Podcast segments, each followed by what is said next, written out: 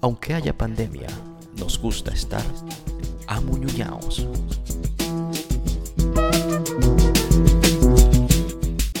Bueno, bienvenidos a nuestro primer programa Amuñuñaos, en el cual vamos a estar conversando sobre algunos temas relacionados a la alimentación. Bueno, imagino que les pasaremos un poquito por encima estos temas del día de hoy, pero seguro en próximos programas vamos a estar profundizando sobre algunos de estos tópicos, eh, porque nos cuesta, no nos cuesta para nada hablar, así que eh, vamos a tener mucho material para estar compartiendo. Y bueno, quien les habla en este momento, Ana Mercedes Reyes desde Mérida. Robinson Pérez también desde Mérida. Y Melissa Maitín desde Caracas. Por cierto, habría que decirles a todos que tenemos nuestras redes sociales que están a la orden de todos ustedes, van a aparecer en, el, en, la, publicidad del programa. Este, y que además tenemos un, correo electrónico por si nos quieren escribir. Inclusive si quieren participar, yo creo que, que bien bueno si, si, si conseguimos compañeros como nosotros que quieran participar en estos temas. Eso sería maravilloso. Se escuchan sugerencias, por supuesto. Bueno, comencemos entonces con los temas del día de hoy y bueno, le daremos rienda suelta a esto.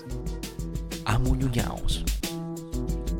Porque la revolución no será televisada. Aunque la pregunta es como muy, muy general, esto de cómo comemos los venezolanos, este, vamos a hablar es cómo comemos algunos, algunos venezolanos, pues, este, cómo ha sido esa, esa experiencia a nivel de, de, la comida, aunque creo que en un principio tendríamos que hablar es cómo ha sido la experiencia en cuanto al, al acceso a la, sí. Pues, cada, uno claro, y, Sí, pero, pero, es interesante, pienso yo, en el hecho de que a pesar de que tenemos cierta contemporaneidad, aunque yo estoy un poquitico más adelante que ustedes dos, este, eh, que podemos darnos cuenta, pues realmente cómo, cómo si incluso hay variantes, porque, a ver. Eh, Creo que el hecho de provenir justamente de lugares diferentes dentro del mismo territorio nacional nos pone en contextos diferentes, ¿no? el, hecho también de pertenecer a familias que tuvieran ocupaciones distintas. O sea, pareciera que el tema de la ocupación, no solamente la ubicación geográfica, sino la ocupación, la ocupación que tuvieron nuestros padres, la, eh, la, zona en la que vivían, incluso creo yo que el, el grupo eh, em, etario, social, eh, y, cultural con el que se relacionaban influyeron mucho en cómo comían. Bueno, pero dejémonos de seriedad. Yo creo que estamos arrancando demasiado serio y vamos a hablar la cosa como que más, de un principio más, más Bueno, mira, yo, yo me acuerdo, para mí realmente es muy interesante el tema de la comida en mi niñez porque yo nací en la península de Paraguaná. La península de Paraguaná yo siempre digo que es tierra de pirata sea, básicamente es una cosa casi isla que está pegada a nuestro territorio nacional y donde allí pasan cosas que no pasan en ninguna parte del territorio nacional. Eh, la península de Paraguaná durante mucho tiempo estuvo permeada de la influencia de un montón de gente que entraba y salía. O sea, yo me crié escuchando papiamento este, a diario, gente que iba de Aruba, por ejemplo, de Curazao, y que hacía vida allí, o había mucha, mucha colonia. Eh, oriental de, todo tipo, pues, o portuguesa o italiana. Entonces, digamos que la variedad de la comida que, que, se, que, se, consumía pues, en Paraguaná venía influenciada por todo esto. Pero aparte de eso, y creo que la más fuerte es el tema de la petrolera y el no acceso. O sea, tenemos un, como dije, una zona eh, aislada del país, hasta casi isla, que entrabas por un istmo y sales por un istmo y no hay otra manera de que entre la comida excepto por el mar. Entonces mi niñez estuvo permeada de un montón de comida enlatada, empacada, ¿sabes? Este, eh, hablada en lenguas que no eran mi propia lengua. Eh, yo siempre le, comento a mucha gente me da mucha risa decirlo, pero quizá un poco de tristeza también el hecho de que yo conocía el queso porque venía empacado y decía craft. Este, esa, era, esa, era, mi versión del queso, ¿sabes? ¿No? Las facilitas y el queso craft rallado. Eh, o bueno, otros tipos de, productos como el chocolate. ¿Había, queso, ¿había queso craft rallado? Eh, sí, el parmesano rallado que venía en un tarro ah, que era verde. Además, color verde, claro, claro, claro. Sí, sí, sí, color verde que tenía, que tenía una rosca y tú le dabas a la rosca y salía. Ese mismo, tú también lo conociste. Y era queso, era queso, y era queso parmesano, pero uno le decía simplemente que era queso. Entonces, pues sí mm. pasa, pasa, pasa como, como aquí yo al otro, al otro extremo que que a pesar de que yo estoy en una tierra también, vengo de una tierra que es Barquisimeto, que también es tierra de paso, que también es tierra de gente de, de, multiplicidad de, de, lugares, este, todavía eh, el hecho ya de estar más adentro hace que este paso sea un poco, un poco diferente, pues tal vez no por esa cercanía eh, que tenía Paraguay al mar, bueno, aquí Barquisimeto no, no está tan cercano, en ese momento no está tan cercano al mar, pero que sí había, había un, un, transitar este, también entre lo, entre lo rural y lo citadino. Y ese, ese, ese transitar rural y citadino yo lo vivo en dos casas diferentes. Si tengo la casa de mi, de mi abuelo paterno, donde paso buena parte de mi infancia, y por supuesto mi casa, casa donde, donde, donde estaba mi familia, pues. Y allí las diferencias que yo veía, por ejemplo, tomando el hecho del queso, es que con mi abuelo paterno, eh, de una zona rural o que venía de una zona rural, no se compraba un, queso procesado como esto, sino que uno iba a ir al mercado a comprar queso graneado, queso fresco. En cambio, en la casa se comía lo otro, se comía la facilita, se comía la, este, el, queso, de, el queso de pote, pues. Entonces, este, uno se mueve entre, o por lo menos mi infancia fue movida entre dos aguas, dos maneras distintas que estaban en este caso permeadas por, por, por el ámbito desde donde venías. Este, sí, eh, mi familia por parte de mi abuelo, como te digo, de una, una proveniencia rural, de una zona este, por allá por el norte de, de, de, Lara que se llama Azoraje y este, en el, caso de mi mamá y con mi papá, este, a pesar de tener esa ascendencia eh, campesina, pues no, son en aquel momento, eh, vamos a decirlo así, gente de clase media, instalándose en urbanizaciones de otro tipo y que accede a, otro tipo de, de, mercancía. Pues yo, yo puedo decir, me movía entre el mercado popular y me movía entre eh, los supermercados que existían para, para aquel tiempo. Estamos hablando de cadenas de supermercados ya, ya, ya no existentes como, como, como Cada, como este Central Madeirense, pero que, que, eran muy distintos a lo que eran el, el, el mercado como tal. ¿Cómo fue para ti, Melissa? Bueno, aquí, aquí en Caracas, eh, donde, donde yo crecí, em, yo creo que hay como varias etapas, ¿no? Eh, y hay también varias, varias melisas que consumen. está la melisa que compartía con la abuela, este, mi abuela eh, materna andina, y, bueno, es la, la, historia del guiso, ¿no? El guiso, el guiso andino, el de la gallina, el del pollo, el de la carne, todo era así vía guisos, pero al mismo tiempo y mi mamá que, que, se ocupaba de darnos pues bastantes vegetales, eso porque cerca de mi casa por suerte habían dos mercados populares, dos mercados a cielo abierto, que era el de San José y el del Huequey Puro. En ambos este, contábamos como con, esa cantidad de, vegetales y hortalizas. Sin embargo, había, creo que al igual que ustedes, mucha presión social eh, de consumir lo que en la televisión aparecía. Y eso de lo que en la televisión aparecía, pues precisamente este, es todo esto que estamos hablando de los quesos procesados y todo eso, ¿no? La cantidad de, de, leche y la cantidad, por ejemplo, de bebidas lácteas, de, Exactamente. y todo eso. Eh, a eso iba justamente. En mi casa, pues yo no sé de, en qué a qué hora me metieron ese chip en la cabeza, pero desde que yo, yo tengo memoria, para mí el refresco es veneno. Y yo iba a una fiesta infantil y, y el hecho de yo pedir agua y no refresco me veían de verdad como si yo fuese un extraterrestre.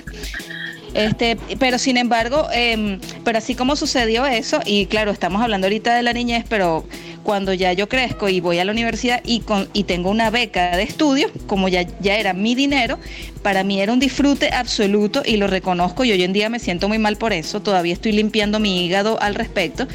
Cuando a mí me daban, cuando a mí me daban mi beca, este, irme a un McDonald's a, comer una hamburguesa era una cosa así como que, y, hoy en día entiendo que, es más un tema de, del vincularme socialmente con el resto de, de la sociedad que me acompañaba en ese momento de pertenecer, quizá, Melissa, de, sentir Exactamente.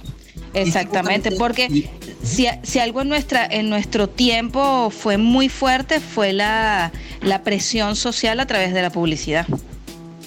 es que eso justamente pienso que es donde está la, la ruptura eh, que, que, podemos ver dentro del hecho de, cómo se come en, en, la casa. Es decir, eh, uno podría digamos, en mi caso yo podría decir que, que, había una ruptura entre, entre ambos mundos, pero, pero cuando tú lo ves de una manera más generalizada, en una época específica en Venezuela, ¿con qué es que se, se, se, se rompe? Bueno, tú tienes toda una estructura de supermercados, de abastos grandes, que este, obedecen o que de alguna manera están apoyados por todo este proceso publicitario, por todo este proceso televisivo, que se escuda y que se sigue escudando todavía en el hecho de, pertenecer socialmente a un determinado grupo o a un, determinado lugar y este, tienes toda una, una, especie de, cultura que subsiste eh, todavía en, los mercados municipales, en los, los, mercados a cielo abierto, que eh, primero primero con esa es la que se rompe a través de, lo, de los supermercados y de, estas grandes, de estas grandes cadenas.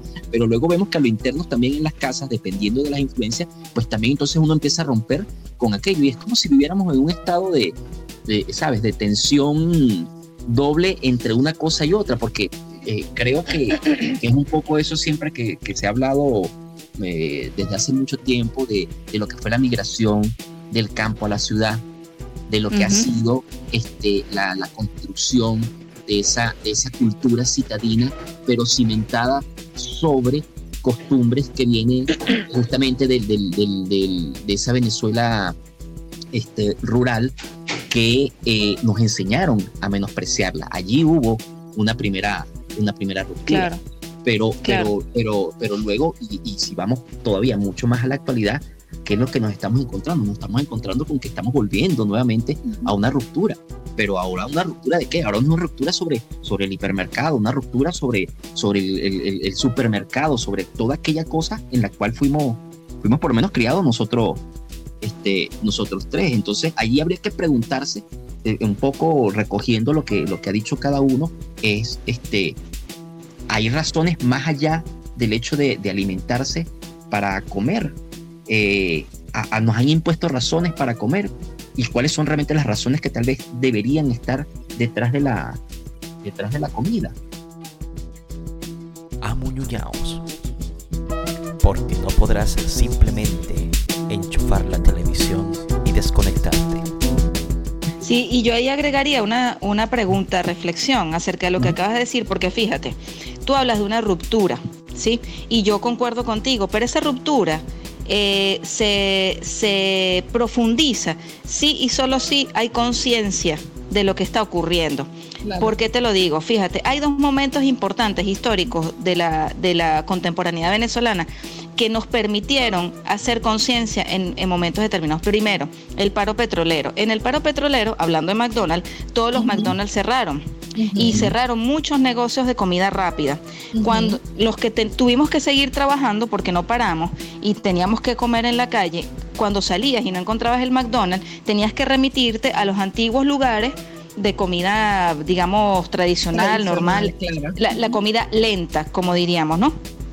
este, y reconocimos, eh, reconocí el guiso de mi abuela en otros, por decirte algo, ¿no? Allí hay una ruptura que quienes tomaron conciencia en ese momento no volvieron a entrar a un McDonald's, ejemplo, el mío. Y luego hay otra ruptura que es en el 2014-16, que es cuando empieza la gran escasez en Venezuela y claro, evidentemente al no tener nada en los anaqueles, eh, unos se desesperaron y otros buscaron alternativas. Pero hoy, nacen las arepas de sabores o renacen las arepas de sabores, por ejemplo. Claro, pero hoy aquí en Caracas, ustedes me dirán cómo lo ven allá.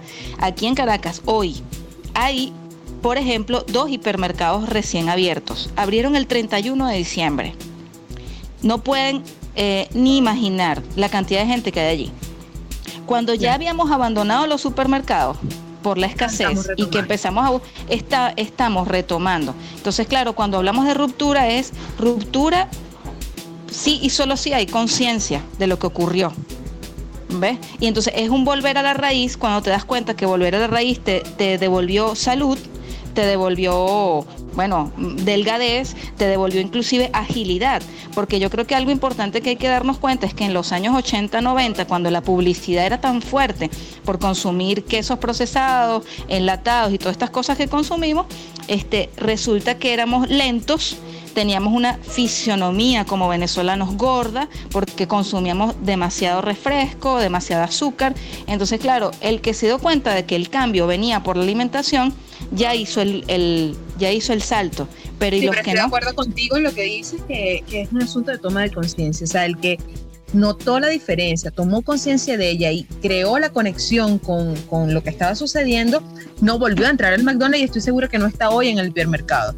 Pero aquel que no, o sea, aquel que lo, lo siguió viendo como un estado de crisis, como un momento, como una circunstancia, ese es el que está hoy en el, hipermercado aprovechando la situación. Claro, entonces yo me y es el que vuelve al McDonald's, ¿no? Aquí, aquí este, sin ánimos dicotómicos, pareciera que hay posturas diferentes en cuanto a por qué la gente come y para qué la gente come. Creo que el asunto simplemente tiene que ver, bueno, no simplemente, es complejo, ¿no? Pero el asunto tiene que ver justamente en el por qué y para qué comemos. O sea, por qué y para qué comemos implica una conciencia de ello. O sea, o comemos para llenar la panza tres veces al día, como nos han enseñado, o comemos porque entendemos la alimentación como un proceso nutritivo, como un proceso este, importante en nuestras vidas y además como una decisión, como un acto político, ¿sí? Como una situación donde tú expones ante el mundo incluso eh, quién eres, por qué eres y para qué eres. Las necesidades alimenticias no necesariamente son solamente la del gusto, o sea, la de las cosas sabrosas que queremos comer, la de las cosas que nos pueden nutrir o hacer sentir bien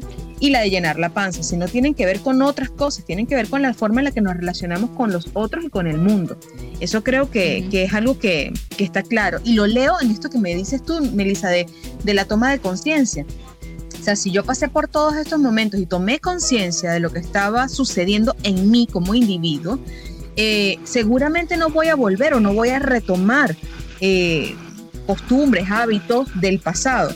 Entonces aquí es donde tendríamos que preguntarnos realmente en el por qué y el para qué comemos, cuál es la influencia que tenemos en este momento y a cuáles de esas influencias sucumbimos en función de nuestra conciencia.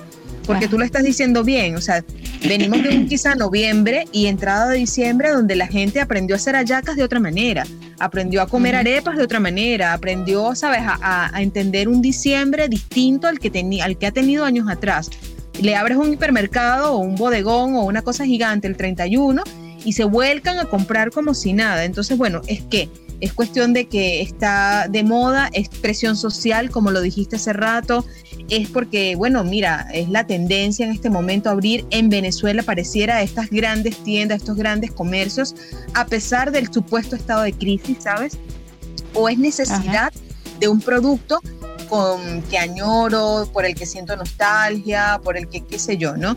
Eh, yo lo, lo, comento porque muchas veces me ha pasado con la gente que ha emigrado esa, esa esa petición que a mí me resulta ilógica, pero bueno, para algunos habrá distintas razones para ello, esa petición que hacen de tráeme un diablito, tráeme un chocolate venezolano, tráeme una harina pan, o sea, parece absurdo en el imaginario de quienes estamos acá adentro, pero para el que está afuera es una añoranza de sabor de la niñez, de la vida o simplemente, pues no sé de qué tipo quizá aquí también dentro la estamos viviendo, o sea, una añoranza por unos productos del pasado que formaron parte de nuestra, sabes, de nuestro haber, de nuestra vida.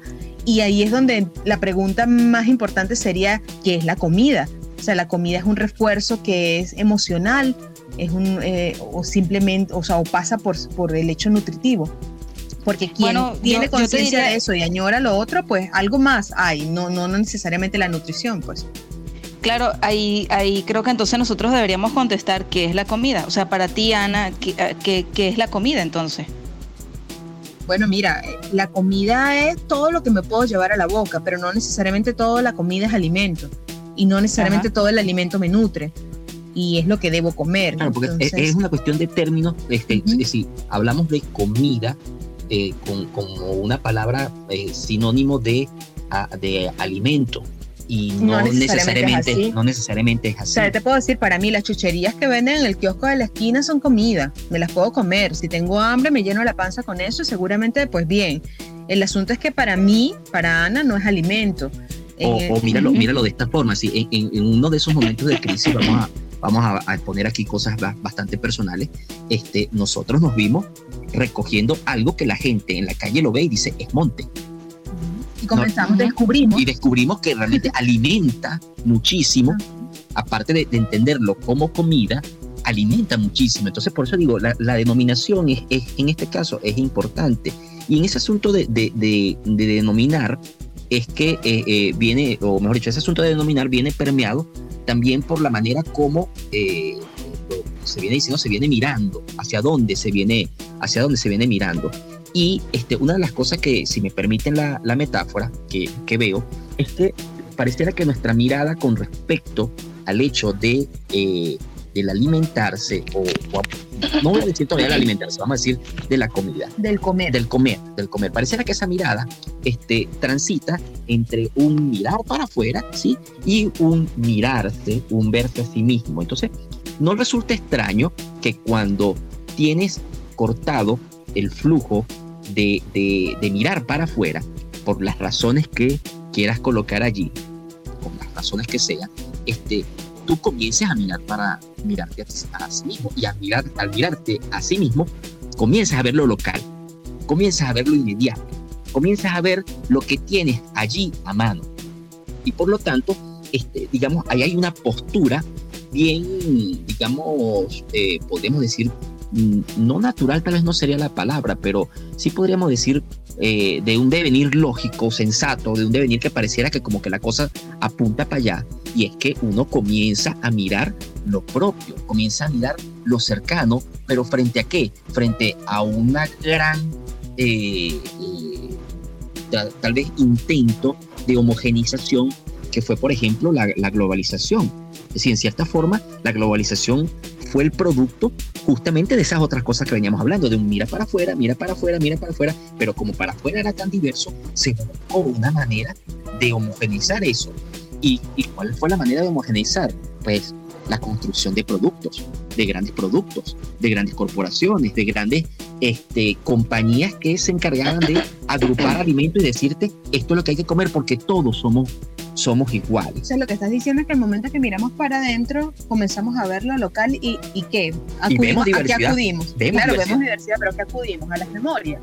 Acudimos justamente a eso que decía Melissa, de repente decir el visto de la abuela, reconocer en lo que tenemos, en la posibilidad de lo que tenemos, aquello que nos es mm, conocido, aquello que nos, que nos lleva a, la, a, la, a rememorar eh, acciones, saberes, sabores. Claro, mientras, mientras, más, mientras más adentro, mientras más adentro vemos, entramos en el terreno de la, de la subjetividad y sabemos que las subjetividades construyen, construyen realidad.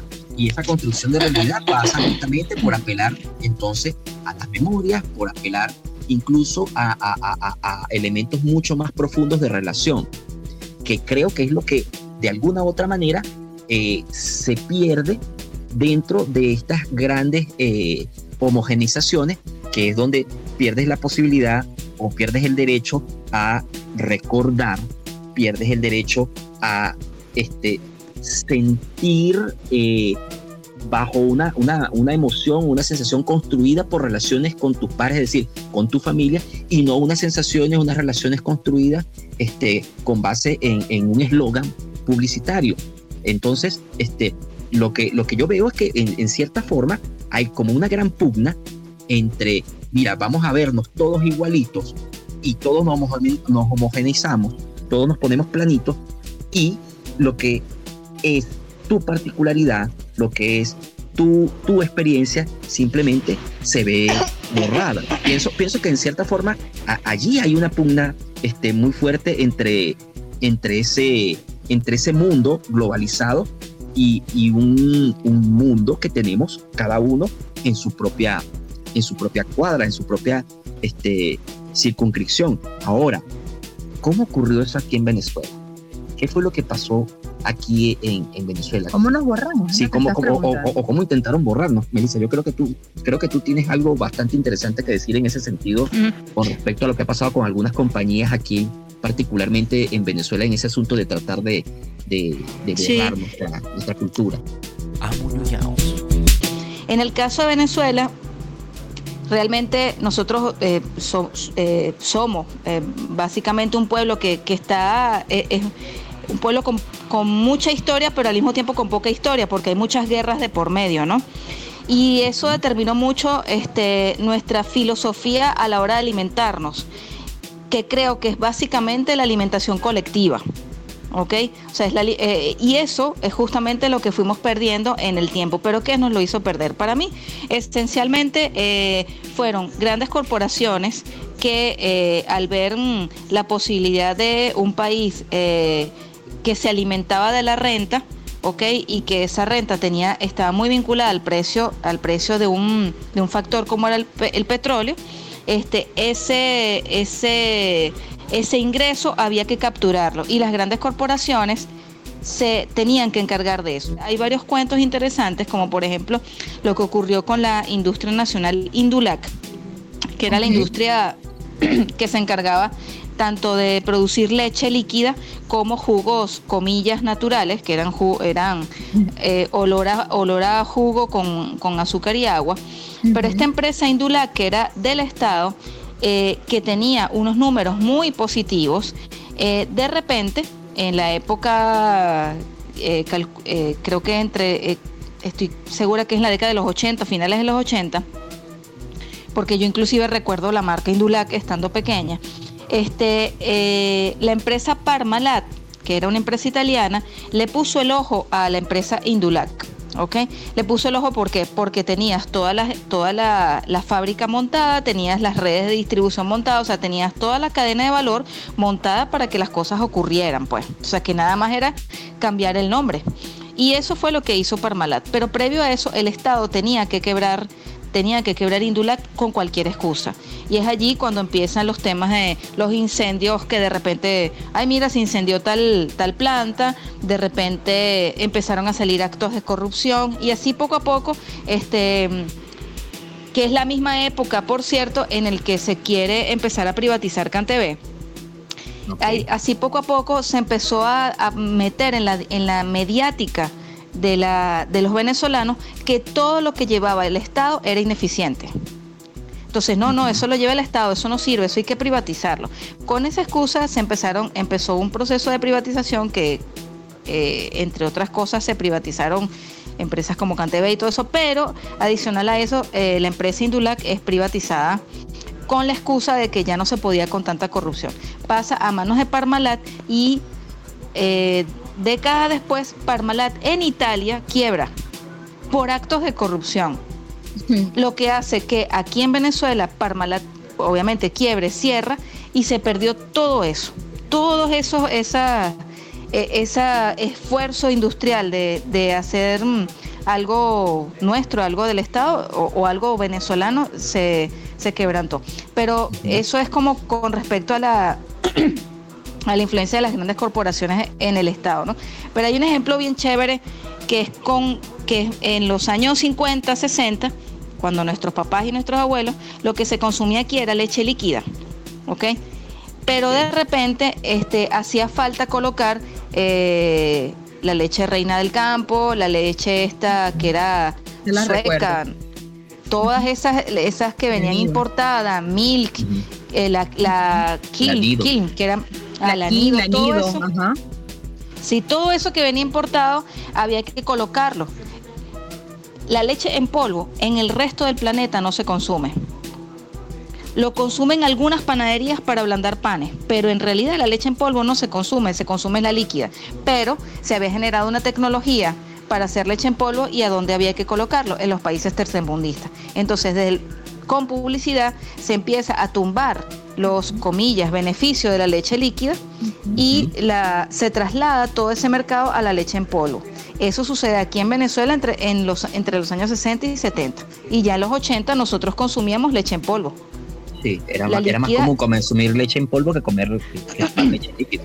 y cuando, hubo la gran crisis. De hecho, no era lo común. A los niños se les alimentaba con leche en polvo porque el beneficio en cuanto a lo que implicaba la alimentación infantil. O sea, de hecho, no solamente eh, sustituyó la leche líquida, sustituyó también el amamantar. O sea, recuerda que en esa época también estuvo toda esa campaña que era mejor darle al niño complemento de leche eh, en polvo que amamantarlo.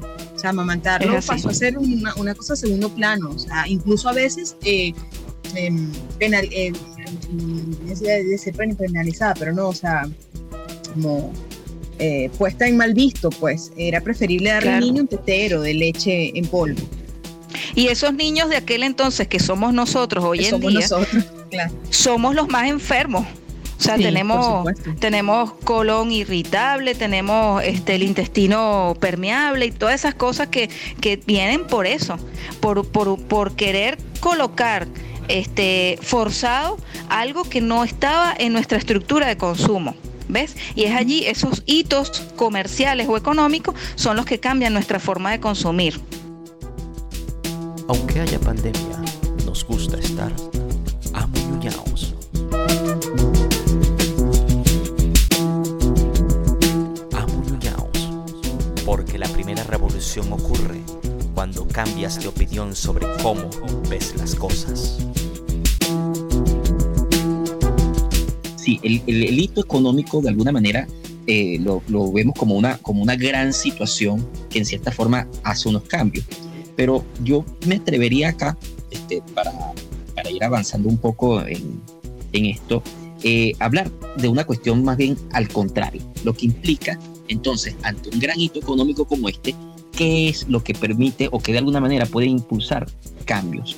Eh, digo, voy a girar un poco la cosa porque me gustaría hablar eh, de la experiencia tanto de Ana y, y mía acá en la casa. Pues, si lo que estoy diciendo es que cuando uno empieza a mirar y a mirarse, eh, empieza a, a- a precisar justamente estas cosas que son los daños o las consecuencias que traemos en nuestro cuerpo. Y a partir de ello, de tomar conciencia sobre esos daños, uno empieza de alguna manera un camino de desandar justamente esto, estas cosas. Es decir, cuando, cuando nosotros aquí en casa comenzamos a- a preguntar, oye, ¿por qué nos sentimos tan mal? ¿Por qué este, estamos bajos de energía? ¿Por qué me duele cuando como esto, cuando como aquello? Eh, eh, uno empieza a, a cuestionar y decir, bueno, pero ¿por qué carrizo yo voy a seguir viviendo de esta, de esta manera?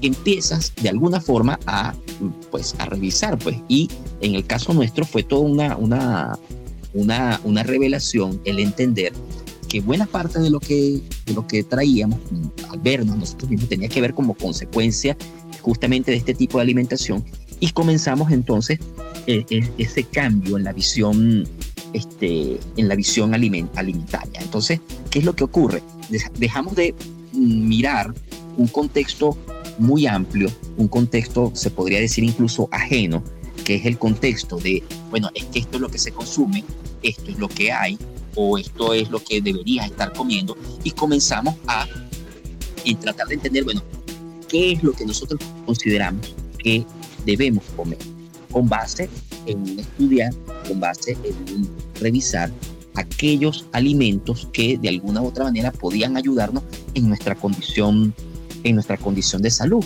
Y entonces poco a poco, poco a poco, fuimos cambiando esa, manera de proceder que era ir a un supermercado, ir este, a, a una tienda específica a buscar determinados tipos de alimentos que nos decían era lo que debíamos consumir.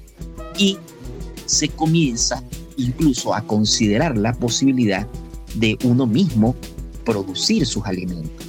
Evidentemente, en la experiencia personal que tenemos nosotros, vivir en un apartamento, este, no tener la disposición de, de tal vez de, de poder este, producir en, una buena cantidad para ambos, este, generaba dificultades, pero eso, lejos de, de tenernos, nos ha llevado hacia, otra, hacia otras posibilidades. Y, pienso que de alguna forma las cosas que actualmente se están haciendo eh, para ese proceso de alimentarnos aquí en casa, este, justamente nos lleva hacia otros ámbitos, pero que vienen ahora bajo esa estructura de yo intento producir, yo trato de eh, generar mi alimento porque así comprendo y obtengo una relación muy distinta a, con, con, con, lo que estoy haciendo. Pero a su vez entonces eso nos lleva a unas relaciones con otros diferentes. Pienso que ustedes, incluso ustedes dos han tenido algunas experiencias también con respecto a cómo se han relacionado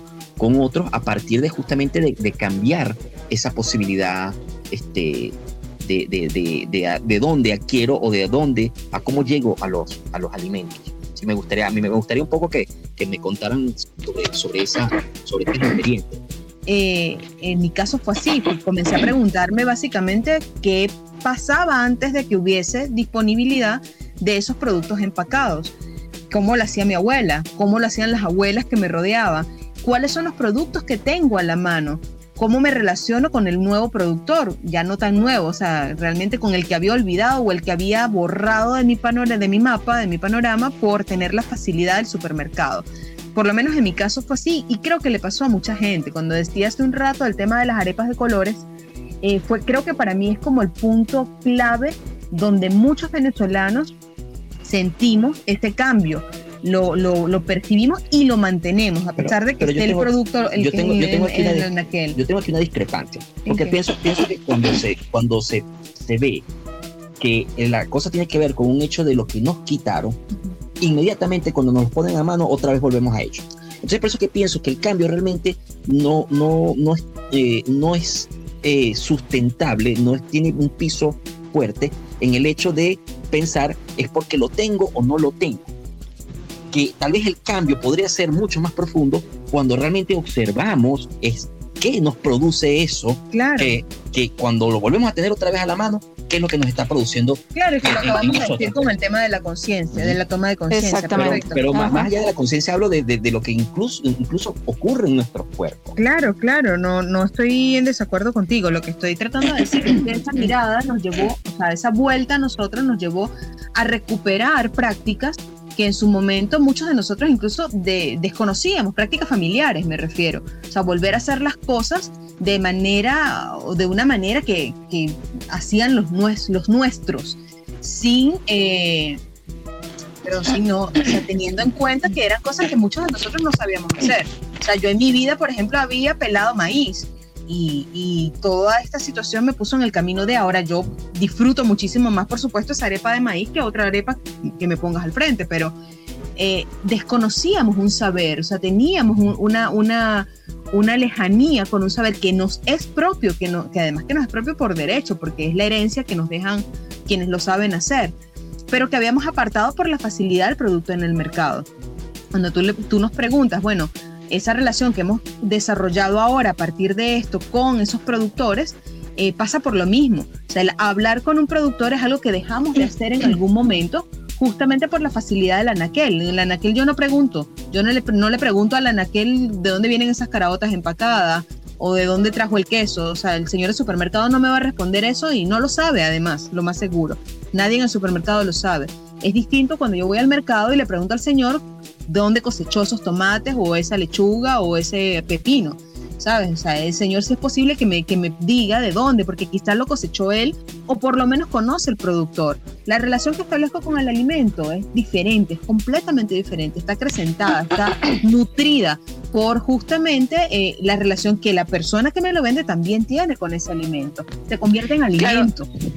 Y te agarró allí, te agarró allí esa, esa frase porque este, yo creo que no está en discusión, en, eh, los tres estamos de acuerdo en que hay un tema de conciencia aquí, pero la conciencia no es solo la conciencia de lo que me ocurre a mí, no es solo la conciencia política de lo que está ocurriendo, sino es la conciencia eh, de, de, un todo, ¿no? Es una, es una, es un tomar conciencia de lo diferente que puede ser. ¿Qué es lo que puede ser diferente? aquí está la cosa. Para mí la conciencia es reconocer que el cambio real está en cambiar el tipo de relación social que tengo establecido con mi entorno.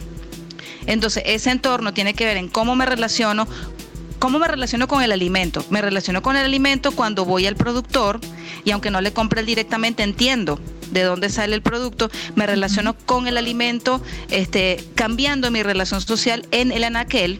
Es decir, ya sé qué decidir porque soy un consumidor informado, ¿ok? Por lo menos informado de cómo se hacen las cosas y sé que voy a consumir, pero también tengo un nuevo tipo de relación social con mis iguales. Porque aquí, aquí hago les digo que, que cómo yo me relacioné, cómo hice yo el, el clic.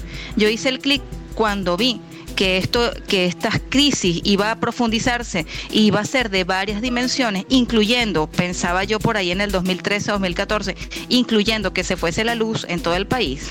Dije en aquella época, capaz, yo dije, ajá, ¿y cómo yo me alimento?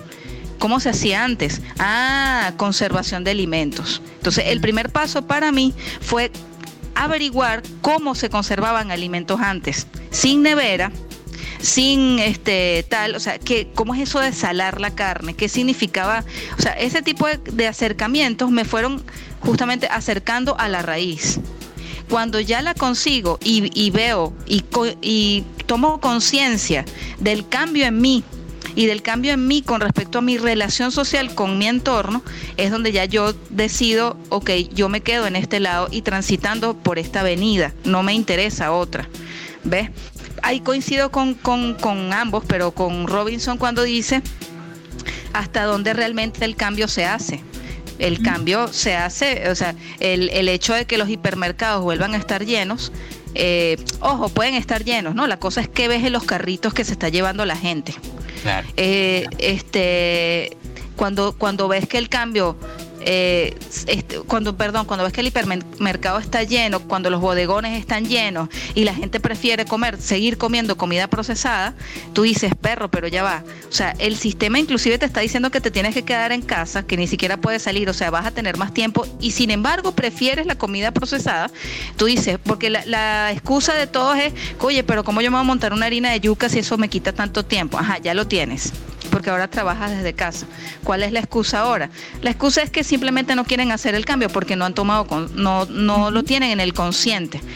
Este... Ese es el punto, el punto justamente que digo, porque hay, hay algo que pareciera que faltara para que para que se, este, no se profundice realmente en el cambio. ¿Sabe? Porque si el asunto es solamente el, el hecho de entender, volvo, volvemos al punto inicial, de que la comida es un asunto de consumo, que es como nos los han vendido durante mucho tiempo, y no que la comida es otra relación muy distinta, muy amplia, muy este, eh, con otras implicaciones muy diferentes al mero hecho de consumir, entonces allí es donde podemos de alguna manera enganchar para que la gente eh, haga cambios realmente eh, profundos. Mientras tanto, simplemente claro, estamos jugando un, un, juego, pues ahí. Estoy de acuerdo, pero te hago, te hago una pregunta, Robinson. Para ti, el cambio es individual, el cambio es colectivo, el cambio lo hace el Estado, el cambio lo hacen las comunidades o el cambio es una actitud individual. Amuñuñaos, que la revolución te pondrá en el asiento del conductor. Como, buen anarquista con todas las letras, yo promulgo el cambio es individual. Y lo promulgo así porque de alguna manera eh, mientras nosotros no entendemos lo que nos pasa, mientras nosotros continuamos en un proceso de alienación como individuos, sino que simplemente nos tratamos de ver como un colectivo así amplio y todos chéveres, todos igualitos, entonces allí estamos pelando. Para mí el cambio tiene que ser desde, esa perspectiva individual. Ahora, bueno, porque yo no soy anarquista. Ajá. Sí, claro. no, te iba a decir que yo, yo no soy anarquista, pero también coincido que el cambio es individual. Cuando el cambio comienza desde mi propia percepción, puedo cambiar la comunidad. Y cambiando la comunidad, cambio el colectivo. Sí, por eso, que hablo, por eso que hablo de una mirada, por eso que hablo que, que la, mirada, esa mirada interna, esa mirada hacia sí mismo, creo que es justamente el punto, el punto clave, porque este, si nos vamos, por ejemplo, a, lo que han planteado este, algunos autores sobre lo que es en sí el hecho de la micropolítica, la micropolítica te habla es de una construcción ¿sabes?, de mundo a partir del entendimiento de las subjetividades. Pero para poder, para poder haber un, entendimiento y una conjunción de subjetividades, cada uno debe entender su subjetividad. Cada uno debe procesar su, su, individualidad con respecto a qué es lo que, eh, cómo, se está relacionando con el mundo. Y parte de eso, buena parte de eso, tiene que ver con quién toma las decisiones que eh, permiten que mi vida se lleve adelante. Y mientras seguimos bajo una estructura, y por eso es que hablo de anarquismo, mientras seguimos bajo una estructura donde otro es el responsable de tomar las decisiones que tienen que ver con la alimentación, que tienen que ver cómo se distribuyen esos alimentos, a qué alimentos accedo, oye, pienso que allí este, no estás tomando eh, toda todo tu potencial para realizar cambios. Y mosca, que estoy hablando de cambios revolucionarios, estoy hablando de dar, de dar vueltas, pero estoy hablando de, dar una vuelta hacia dónde, donde venimos hablando, donde venimos hablando hace rato, es dar una vuelta hacia prácticas que ya existían, es dar una vuelta hacia eh, eh, maneras de relacionarnos con el alimento que ya existían y que simplemente nos fueron quitadas, nos fueron borradas. Y nosotros dejamos que eso ocurriera. Pero es tan sencillo como en este punto llegar y decir, bueno, yo dónde estoy parado como individuo con respecto a cómo llega el alimento, a cómo me relaciono con el alimento y a partir de allí, por supuesto, eso va a tener unas implicancias a nivel de cómo me voy a relacionar con los, con los otros. Por eso es que hablo de un cambio desde la, desde la individualidad. Yo te diría un poco más allá, porque cuando hablamos de un cambio desde la individualidad, estamos hablando de un cambio que pasa por la escucha del propio cuerpo. Exacto. O sea, que pasa por el hecho de, bueno, cómo este alimento realmente, lo que hace este alimento en mí cómo, cómo me cae, qué pasa, cómo me siento, o sea, va incluso mucho más allá simplemente de la decisión de comer o no comer una cosa. Va, pasa por eso, por escucharme, por entender que cómo ese alimento me está nutriendo o no, eh, cómo me está afectando, cómo me está influyendo y cómo además esas decisiones que tomo en función de esa escucha de mi propio cuerpo permean mi círculo inmediato, o sea, primero mi familia, mis amigos y así ese círculo puede o no irse agrandando, o sea, tendríamos que, tendríamos que hablar del alcance de esas decisiones individuales en el colectivo, pues del alcance que tienen esas decisiones individuales en, mis círculos, en, en lo que concéntricamente se va ampliando desde mí como individuo creo que eso es una cosa que también eh, habría que, preguntarse, hasta dónde alcanza, eh, hasta dónde alcanzan mis propias decisiones. Eso, claro. multiplica, claro. multiplica las decisiones de los demás. Sí, pero hay momentos, y ahí tiene, ahí voy al principio de la conversación. Eh, estamos muy incididos por el entorno geo, geo, geográfico en el que estamos. Es decir, para ustedes, y les tengo una envidia pero gigante, es muy barato, es muy barato consumir cambur verde, que para mí es, es la salvación, así como la papa salvó Europa en la guerra, eh, para mí el cambur verde, nos salva de cualquier estado eh, de, poca alimentación, de, de, anemia y esas cosas. O sea, para mí el cambur verde es milagroso. Pero, pero yo pago cuatro veces lo que ustedes pagan por un kilo de cambur verde. sí lo consigo, sí lo consigo, ¿me entiendes? Entonces yo lamentablemente este, no puedo, no puedo eh, incorporar en mi dieta normal o en mi dieta eh, cotidiana el cambur verde. Tengo que buscar otras alternativas. Claro, pero posiblemente puedes incorporar otras cosas que nosotros por eso te digo, son mucho más difíciles de conseguir. Correctamente, por eso te digo, entonces pero también puede ser que, les voy a dar un ejemplo, a mí, me causa mucha entre gracia, indignación, rabia, no, no tengo sentimientos encontrados, que durante la cuarentena, que era muy radical y no estaban llegando productos eh, vegetales, hortalizas a Caracas, o sea, hubo como un mes en que fue bien difícil conseguir. De hecho, yo pagué delivery de gente en el Junquito que traía cosas, pero, ¿sabes?, específicas para ti. Entonces, eso era costosísimo, muy, muy costoso que te llegaran vegetales, porque la otra opción era eh, compra y venta en el edificio. Y compra y venta en el edificio era un club a dos dólares. O sea, refresco refresco y ese tipo de cosas que tú dices, pero ¿para qué yo quiero una torta? Yo quiero es un vegetal. Pero no había forma, no había forma. Entonces, eh, o sea, se mezcla en esta, en esta observación mía todo lo que hemos hablado. ¿Me estoy alimentando o solamente es, comida? Ciudad no es claro, no es, no es, no es. Y estoy absolutamente convencida. Y te puedo decir mucho más. Lo que viene para el planeta entero es una vuelta. Eh, estoy segurísima, es una vuelta a la, a la raíz y la raíz está en la tierra. Sí, no está en otro sitio. En estos días leí un artículo, no recuerdo ni dónde, eh, sobre justamente la tendencia de, los oficios eh, a futuro, cuáles van a ser los oficios. Y los oficios, la mayor parte de ellos están relacionados con la agricultura, con el ámbito de la tierra. O sea, estamos hablando de que la necesidad de volver a la tierra es palpable, ya está clara, o que, que hagan ojos ciegos a eso, muchas empresas por justamente por conveniencia es otra cosa, pero lo estamos viviendo, todo, todo el mundo, eh, creo yo, en estos tiempos, como mucha gente, no voy a decir todo el mundo, eh, comprendió que tener aunque fuese un, un tiesto en casa con cebollín, era, sabes, era una posibilidad, y no solo una posibilidad, sino una necesidad. La cantidad de gente realmente que ha vuelto a la Tierra, por lo menos desde lo, desde lo que pueda, desde el espacito que tiene, es impresionante y es además maravilloso, creo yo. Pero aquí te quiero decir algo que es muy, o sea, yo creo que estamos al, al momento de ver la gran confrontación entre el tiburón y los, y los peces más pequeños. por, qué te lo digo? Mira, tú vas, por ejemplo, para Argentina y el sur de Argentina es tierra por donde tú veas, tierra, tierra y más tierra, además una tierra muy buena, de muy buena calidad. Pero tú le preguntas a cualquier argentino, este, ¿quién siembra allí? Y te dice, eso tiene un dueño. Todas esas hectáreas son, tienen dueño. ah, pero ni siquiera es parque nacional. No, no, no. Son, tienen un dueño. Y están sembrando cosas para la agroindustria. Ayer leía que Bill Gates es uno de los grandes poseedores en Estados Unidos de tierra. O sea, eso no es casual. No. No es casual. Entonces, la gran confrontación, ¿cuál va a ser?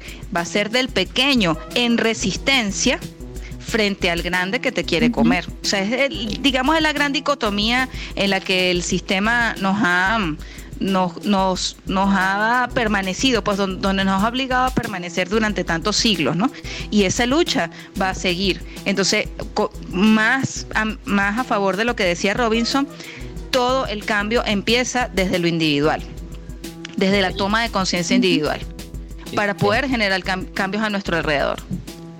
deja de comer lo que te está dando el grande diría yo. Exactamente. Deja de comer lo que te está dando el grande. Comienza a apoyar. Y comienza a apoyar lo que, lo que el otro está. Lo, que, lo, que, tú puedas producir en un principio y evidentemente aquello que no puedas producir a partir de relacionarte con el otro genera intercambio. Pero es un otro que tú le ves a la cara, que lo ves, que hablas con esa persona. Y yo creo que esto da, da, da para muchos otros programas y de hecho creo que el siguiente programa tendría que ser algo así como qué pasa con lo local, ¿no? Estoy dispuesta a comprar a lo local, porque a veces lo local o lo, o lo artesanal es un poquito más costoso que comprar lo procesado. Y eso es una discusión que también habría que dar, bueno, el por qué eso sucede cuáles son las razones para que entonces nos quieras vender eh, un producto local, un producto artesanal más costoso. O sea, las razones son reales, las razones también son una construcción, eh, forman parte de ese imaginario de que aquello que es orgánico, agroecológico, ha de ser más costoso. O sea, son preguntas que creo que hay que hacerse también. Sí, hay que preguntarse entonces sí, si local es una moda. Bueno, estamos listos. Mira, pon buena música, ¿viste, Robinson, por favor? Ese es el favor. Ajá, bueno, y la despedida, la despedida. Déjame que yo, yo, yo, yo despide tú, despide tú.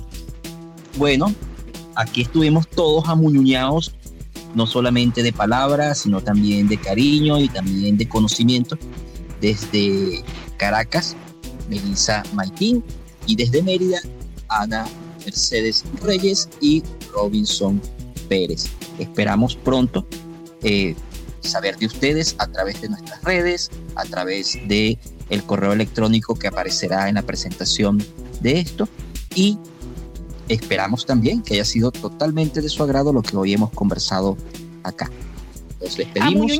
Amuñuñao, todos juntos, todos juntos. Hasta el próximo programa. Hasta el próximo. Hasta el próximo programa. Chao. Chao. Listo. listo, pues. Aunque haya pandemia, nos gusta estar amuñuñaos.